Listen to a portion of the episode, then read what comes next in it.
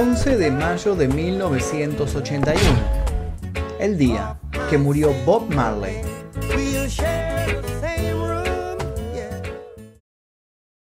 El gran Bob Marley abandonó el mundo terrenal apenas empezando la década de los 80. Considerado una superestrella internacional del tercer mundo, vendió más de 20 millones de discos en su corta pero intensa carrera.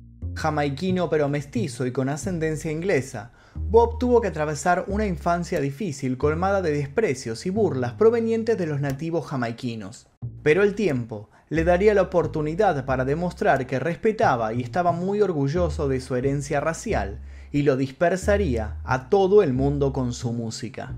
Fue compositor, cantante, músico y el principal miembro y difusor del movimiento Rastafari, y obviamente el embajador de la música reggae. En su vuelta a Jamaica formó la banda The Wailers y logró triunfar en el mundo de la música. Amante del fútbol, en uno de sus partidos entre amigos tuvo un percance que develaría una enfermedad que venía trabajando silenciosamente en lo profundo de su cuerpo. Los últimos años de vida de Bob encerraron misterios y personas extrañas, como por ejemplo un médico de la Alemania nazi que intentó curarlo. Luchó y se trató para poder evitar la muerte, pero su destino ya estaba escrito nos dejó a sus 36 años un 11 de mayo de 1981 y ese fue el día que murió Bob Marley. Pero antes de comenzar con esta historia que es muy muy interesante, les pido por favor que dejen su like, se suscriban si todavía no lo hicieron y activen notificaciones. También los invito a dejar un comentario con una posible sugerencia para futuros videos. Ahora sí, comencemos. Su verdadero nombre era Robert Nesta Marley y nació un 6 de febrero de 1945 en Nine Mile, una pequeña localidad ubicada al norte de la isla Jamaica.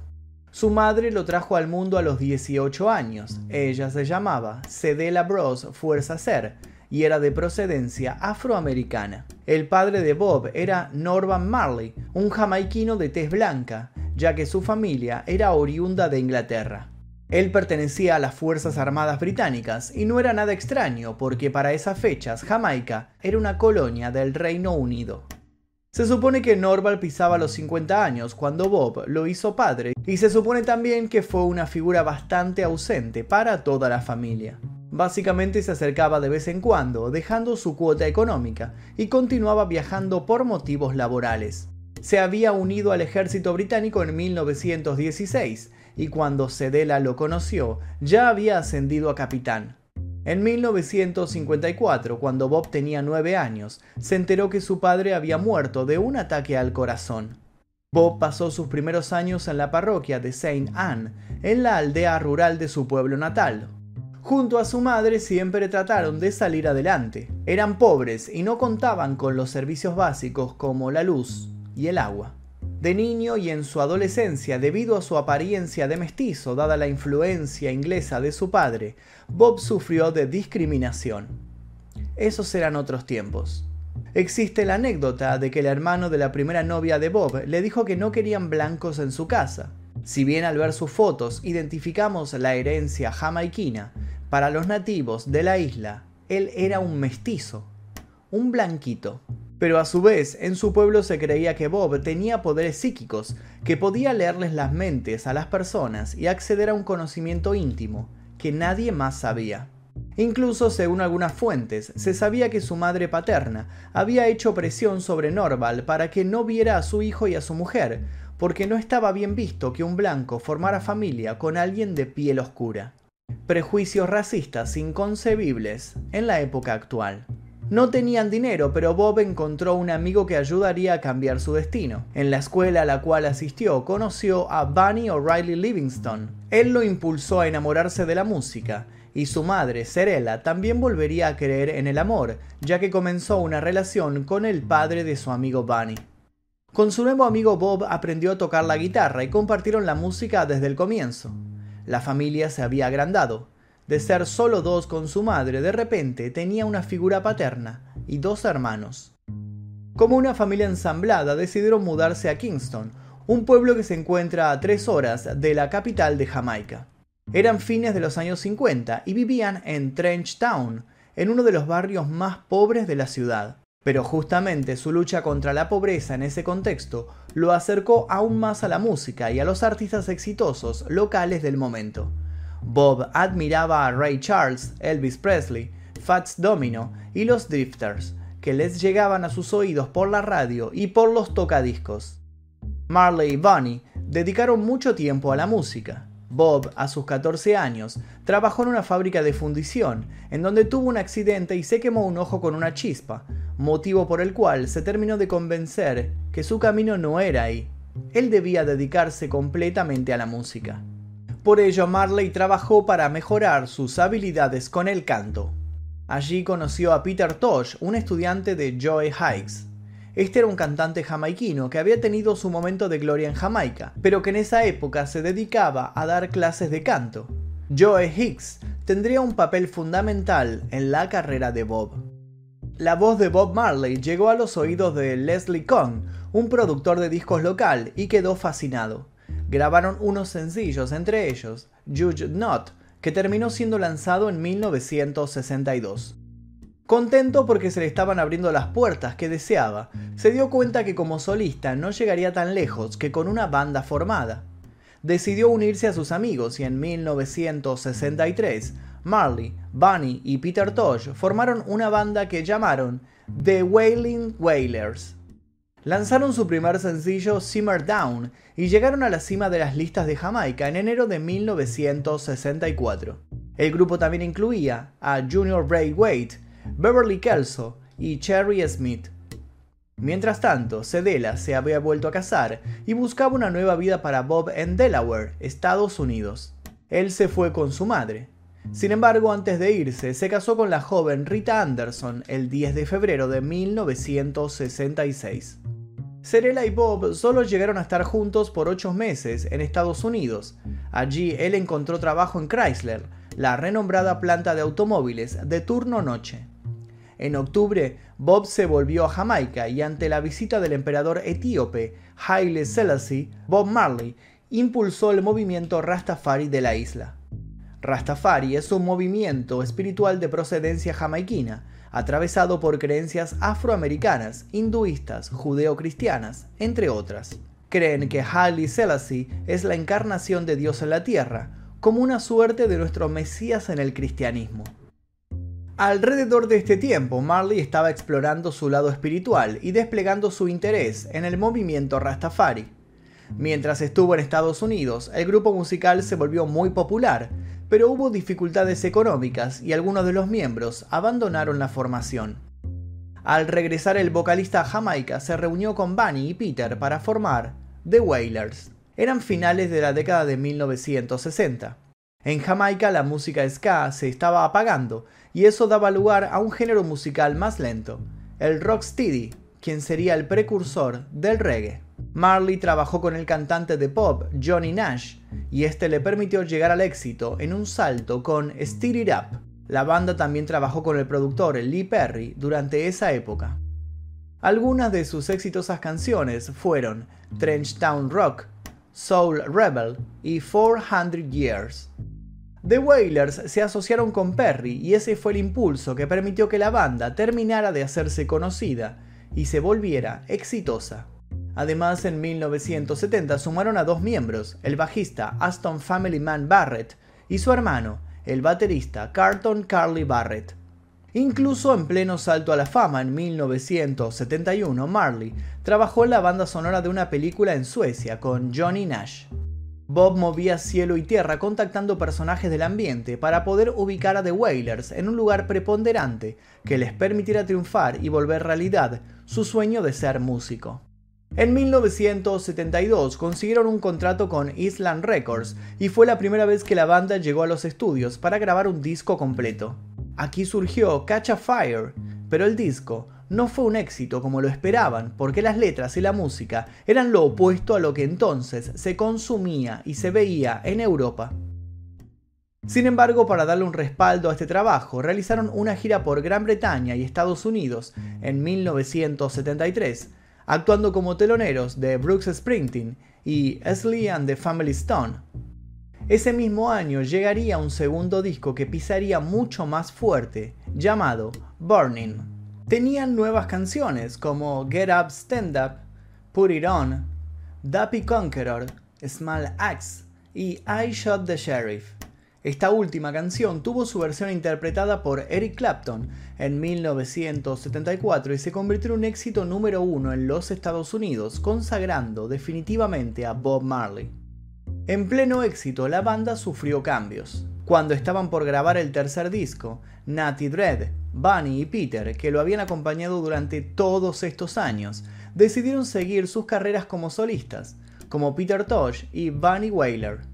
Sin embargo, el disco se lanzó en 1974 y reflejó algunas de las tensiones políticas en Jamaica entre el Partido Nacional del Pueblo y el Partido Laborista de Jamaica. Para poner un poco en contexto, en los años 70 en Jamaica se respiraba violencia política y social. Se generó una guerra civil callejera entre pandillas, por lo que el ejército y la policía de la isla se vieron obligados a tomar las calles, aunque todo esto fue en vano, la violencia callejera ya había echado raíces. Bob Marley estaba del lado de la vereda pacifista, se mostraba apolítico y conocido mundialmente como que llevaba la bandera del movimiento Rastafari. Realizaba conciertos gratuitos para promover la paz y la reconciliación, pero era criticado por no tomar partido por el lado nacional. Sus letras hablaban de la realidad, de lo que les tocaba de cerca, y eso no era bien visto para quienes buscaban conflicto. Luego de que Peter y Bunny se abrieran del grupo, la banda pasó a llamarse Bob Marley and the Wailers. Realizaron muchas giras y eso ayudó a aumentar la popularidad del reggae en el extranjero. Tocaron con grupos femeninos como I-Trees, cuyos miembros incluían a Marcia Griffiths, Judy Mowat y la esposa de Marley, Rita. Corría el año 1975 y en una de las giras por Gran Bretaña volvieron a pisar fuerte y lograron su primer éxito en el top 40 con No Woman, No Cry. Bob Marley lo estaba logrando. Se convirtió en un ícono de la música internacional. En 1976 se consagró con la canción War, en donde expresó su devoción de fe y su interés por un cambio político. La letra de esa canción fue tomada de un discurso de Haile Selassie, el emperador etíope del siglo XX, el Mesías del movimiento Rastafari. La canción habla de una nueva África en donde los derechos humanos básicos estén igualmente garantizados para todos, sin la jerarquía racial impuesta por el dominio cultural. Bob tocaba el cielo con las manos. Vuelto de las giras nuevamente a Jamaica, Marley era visto como un partidario del Partido Nacional del Pueblo.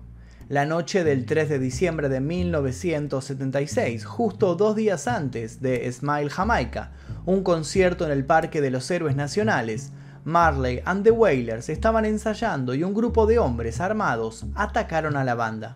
Una bala alcanzó a Marley en el esternón y el bíceps y otra impactó en la cabeza de su esposa Rita. Por suerte, los Marley no resultaron gravemente heridos, pero el manager, Don Taylor, recibió cinco disparos y tuvo que someterse a una cirugía de urgencia para salvar su vida. El día del evento, Marley se subió al escenario y cantó. Alguien le preguntó por qué cantaba igual luego del atentado y su respuesta fue, la gente que está tratando de hacer este mundo peor no se toma ni un día libre.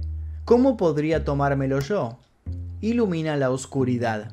El Smile Jamaica fue la última presentación de Marley en la isla, por lo menos por un año y medio. Tenía miedo, por lo que decidió mudarse a Londres y allí grabar Exodus, el siguiente álbum y uno de los más importantes de su carrera artística y del reggae. Los singles Waiting in Vain y Jamming y todo el álbum en general permanecieron en las listas de éxitos del Reino Unido durante más de un año. En la actualidad, este disco es considerado como uno de los mejores álbumes jamás hechos. Al año siguiente, en 1978, logró un nuevo éxito, Kaya, que a la semana de ser lanzado al mercado alcanzó el número 4 en las listas de Inglaterra. De allí brillaron temas como Satisfy My Soul y también Is This Love? En abril de ese año Bob volvió a Jamaica para el One Love Peace Concert y logró que en el escenario ocurriera un hecho impensado. El primer ministro Michael Maldy y el líder de la oposición Edward Siga se dieron la mano como símbolo de reconciliación nacional y un freno a la violencia política que estaban viviendo. Luego Marley fue invitado a la sede de las Naciones Unidas en Nueva York, en donde le otorgaron la Medalla de la Paz. Eso le dio la oportunidad de viajar a África por primera vez y visitar el hogar espiritual Rastafari. Este viaje fue muy importante para él y a su regreso su siguiente álbum fue Survival en 1979 y fue visto como un llamado a una mayor unidad y al fin de la opresión en el continente africano. En 1980, Marley and the Wailers realizaron una ceremonia oficial de independencia para la nueva nación Zimbabue. Pero volviendo un poco atrás y en paralelo a esa máquina de generar singles exitosos, la salud de Bob no lo acompañaba. En 1977, Marley había jugado un partido de fútbol con amigos y accidentalmente un jugador lo pisó. Nada de otro mundo. La molestia persistió y notó que en el dedo gordo del pie tenía una mancha, como un moretón en la uña. En ese momento suponían que era un hematoma o un hongo, pero como seguía molestando, lo consultó con un médico. Esa lesión resultó ser un melanoma de grado 3.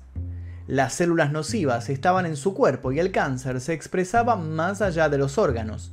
Se hacía visible en sus tejidos y era quizás el motivo del cansancio que venía sintiendo en sus giras. Estuvo a punto de ser amputado, pero Bob se negó, porque consideraba que eso afectaría su desenvolvimiento en el escenario. Los pies eran la base firme de sus bailes y no quería perder esa libertad. Además, sus creencias religiosas prohibían la amputación. Siguió de gira en gira, viajando, produciendo, viviendo su vida. Tuvo muchos hijos en el medio de esa vorágine, pero nadie pudo decir que nunca siguió adelante. Corría la década de los 80, Bob había dado un show maravilloso en el Madison Square Garden, Bob amaba jugar al fútbol y tuvo la oportunidad de hacerlo aquella mañana, ya que a veces no tenía tiempo. De repente, Bob cayó al suelo colapsado de espaldas, con una convulsión que lo dejó paralizado. En ese momento sus amigos lo asistieron y lo llevaron al hotel. Durmió varias horas, recostado al lado de los fajos de dinero de la recaudación de la noche anterior sobre su cama. Al otro día, en su visita al hospital Mount Sinai, los médicos le dieron la noticia que nadie quería escuchar. El cáncer se había propagado a los pulmones, el cerebro y el hígado. La respuesta de Bob ante esta declaración de muerte fue una pregunta. ¿Cuánto me queda de vida? dijo. Le respondieron poco, de tres a seis meses, no más. Su carrera musical no podía ir mejor y la continuó frente a todo pronóstico. Se seguía subiendo a los escenarios, fumaba marihuana a escondidas, pero estaba ido, ausente, distante. El equipo se reunió y acordaron que lo mejor era suspender las giras por un tiempo indeterminado. Bob estaba muy débil, pero comenzaba su tratamiento de recuperación. Asistió a las primeras sesiones de quimioterapia y con ellas fue perdiendo su célebre pelo. Sus precursoras rastas estaban desapareciendo. Su pensamiento acerca de la enfermedad era particular. Para él era una cuestión mental y espiritual, por lo que para Bob de esa batalla saldría victorioso.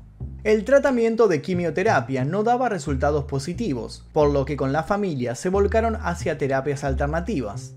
Finalmente decidieron viajar a Alemania, a un pequeño pueblo alpino, al límite con Suecia, un lugar para descansar y tratar la enfermedad. Allí había una clínica para enfermos terminales que ya estaban en avanzado estado de cáncer. Desde ya, el tratamiento era muy costoso y lo más llamativo era que estaba a cargo de un personaje muy controversial. La clínica estaba liderada por un polémico médico nazi. Sí, el doctor Joseph Isels, con sus 74 años, se dedicaba a salvar vidas. Su renombre estaba vinculado a una época muy oscura. Luego se supo que Isels renunció a su membresía en el partido nazi cuando le ordenaron que dejara de atender a pacientes judíos. Por ello, fue reclutado y enviado al frente oriental, pasando por varios campos de concentración hasta ser liberado terminada la guerra. Isers creía que la causa del cáncer estaba vinculado al debilitamiento del sistema inmunológico y que la manera de curarse era recuperándolo. Una buena hidratación y alimentación serían clave para la reactivación del organismo. Su forma de proceder fue cuestionada, ya que sugería abandonar los tratamientos convencionales que los pacientes estaban realizando. Nunca hubo evidencia de que su método fuera efectivo, incluso fue acusado de fraude y homicidio involuntario. Pero Bob eso no lo sabía y permaneció cinco meses allí. La tranquilidad del lugar y la forma de vida que llevaba en la clínica lo ayudaron, pero paralelamente el abandono de la quimioterapia complicó aún más su salud. Se sentía muy mal, pero no quería que el público lo supiera. Revisaba los diarios y revistas para estar al tanto de la información que manejaban afuera. Ya sin pelo, mucho más delgado y sin fuerzas, deseaba que la imagen que la gente tenía de él presente al acordarse fuese la de su sonrisa y sus rastas acompañando el movimiento de los bailes. Para su cumpleaños, número 36, el 6 de febrero de 1981, los familiares se reunieron en su habitación, él tomó la guitarra, tocó unos acordes, sopló las velas de una torta y rápidamente se fue a descansar. Como última esperanza, una semana previa a su muerte, la familia apostó a una internación en Miami, pero ya no había nada que hacer. Sus últimas palabras conocidas fueron las dedicadas a dos de sus hijos, Stephen y Siggy. Canta la canción El dinero no compra la vida. Cerró los ojos en mayo de 1981. Para su funeral asistieron más de 30.000 personas. Su esposa Anne the Wailers, junto a Marcia Griffith y Judy Mowat, cantaron en la ceremonia. La sucesión de sus bienes fue bastante reñida. Mientras estuvo enfermo, Rita intentó convencerlo de que realizara un testamento, pero Bob consideraba que eso era de mal agüero y una forma de atraer las cosas negativas, por lo cual se negó. Se dice que tuvo 19 hijos, pero luego se determinó que son en realidad alrededor de 11. A la viuda Rita la excluyeron de la administración de los bienes de Bob por sospechas de gastos injustificables y maniobras fraudulentas. Décadas después de su fallecimiento, la música de Marley sigue siendo ampliamente conocida. Su legado sigue vigente. Sus hijos David Siggy, Stephens, Sharon y Cede la hija, interpretaron durante años a Siggy Marley and the Melody Makers, actuando más tarde como Melody Makers. No hay rincón del planeta en el cual no conozcan a Bob Marley. Todo el trabajo que realizó con su música, cantando la realidad que acontecía en aquellas épocas de opresión, todo quedó plasmado y es reconocido actualmente gracias en parte a la Fundación Bob Marley, que se dedica a ayudar personas y organizaciones en países en desarrollo. Y hasta aquí el video de hoy, espero que les haya interesado la vida de Bob Marley. Si les interesó les pido por favor que dejen su like aquí debajo, se suscriban si todavía no lo hicieron y activen notificaciones. Dejo un par de recomendaciones para que sigan haciendo maratón en este canal. Sin nada más que decir me despido, mi nombre es Magnus Mephisto y esto fue El Día Que...